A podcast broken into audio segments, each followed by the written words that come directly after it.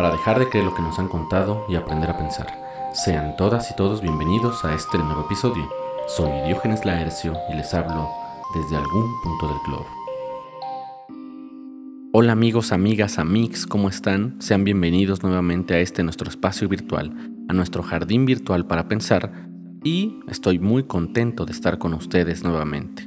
Recuerden que la filosofía siempre tiene que tomar la palabra. Es la filosofía la que generalmente en momentos de crisis es la que dice algo del mundo, es la que acostumbra a apelar a la verdad, al concepto, a la razón, con el objetivo de mostrar cómo es que en el ámbito del sentido común las cosas no son como parecen o no se justifican en lo que parecen justificarse. Y es por eso que hoy hablaremos sobre el clasismo. ¿Podemos decir algo del clasismo desde la filosofía? Escuchémoslo.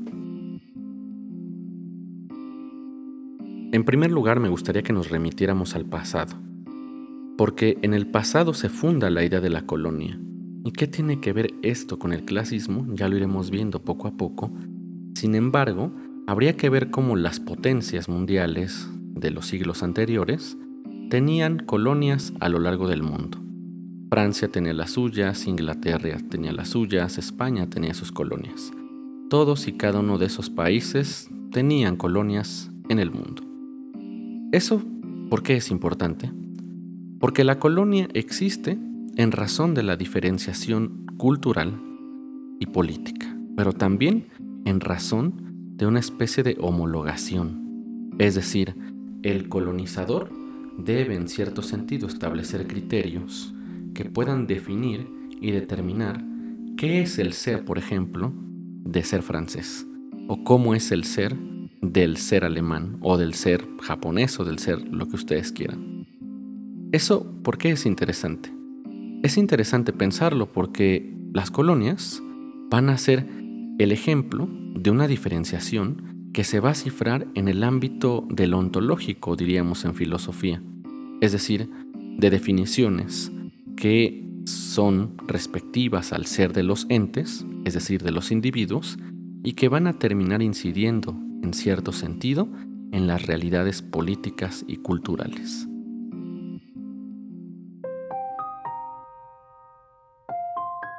Hay que decir entonces que hay un juego en toda colonia.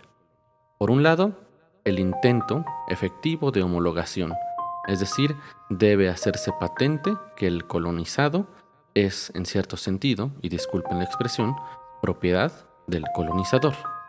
Y por el otro lado, debe hacerse patente también una diferencia efectiva, es decir, que tanto el uno como el otro no son iguales.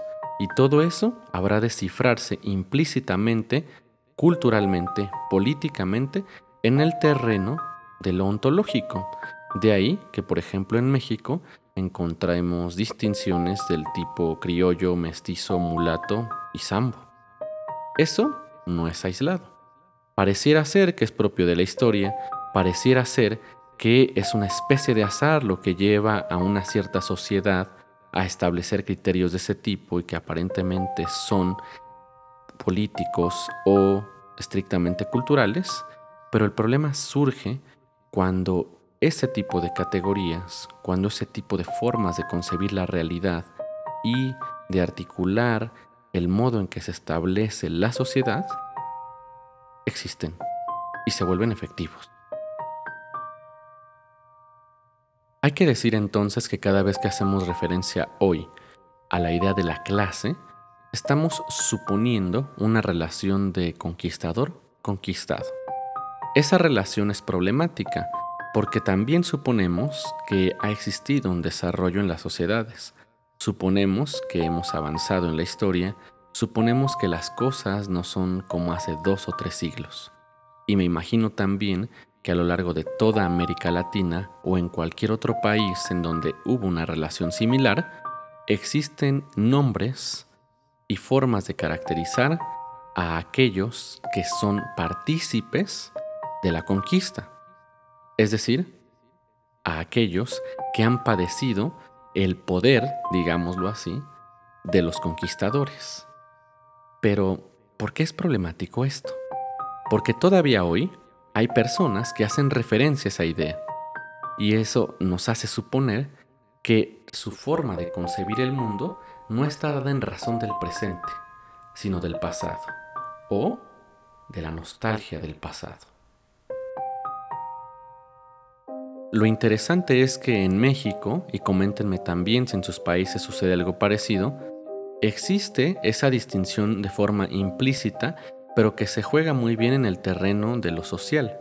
Hay lugares muy bien identificados en la Ciudad de México que juegan con esa distinción constantemente. La colonia Roma, la colonia Condesa, Polanco, Chapultepec y algunos otros más, constantemente hacen referencia a esa distinción Incluso podríamos decir que para los propios habitantes de la Ciudad de México es problemático acudir a esos lugares y no sentir esa especie de rememoración de un pasado remoto. Habría que decir también que la nostalgia del pasado es la esencia del clasismo. La esencia del clasismo es estar constantemente evocando un pasado fracasado, un pasado que ya no será más. Habría que decir también que este fenómeno no solo se ha cifrado en el terreno del lenguaje y de lo que puede enunciarse de los individuos, como ya dijimos, en términos ontológicos. También el asunto se cifra en el terreno de lo biológico, como en algún momento mencionará Levinas cuando reflexiona sobre el hitlerismo y la idea de la raza.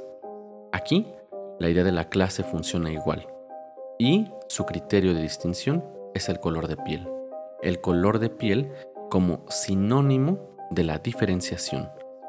Y por otro lado, habría que decir que el color de piel no solamente subyace a una concepción colonial, es decir, a una concepción pasada, también parece intentar reproducirse y avivarse por algún extraño motivo de la historia en estos tiempos.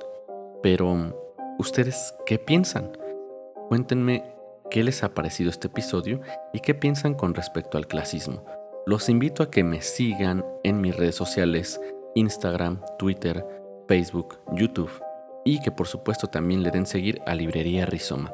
Recuerden que cuento con clases y cursos de filosofía aptos para todo público, no necesitan tener conocimientos previos.